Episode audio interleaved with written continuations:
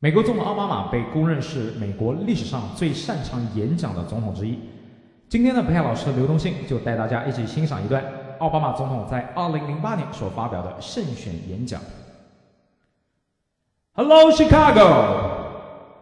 If there is anyone out there who still doubts that America is a place where all things are possible, who still wonders if the dream of our founders is alive in our time, who still questions the power of our democracy, tonight is the answer. Is the answer told by lies that stretch around schools and churches in numbers this nation has never seen.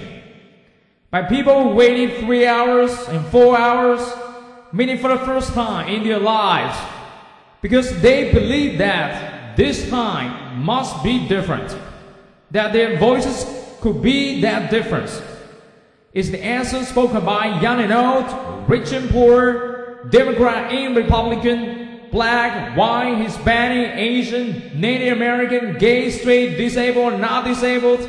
Americans will send a message to the world that we have never been just a collection of individuals or a collection of red states and blue states.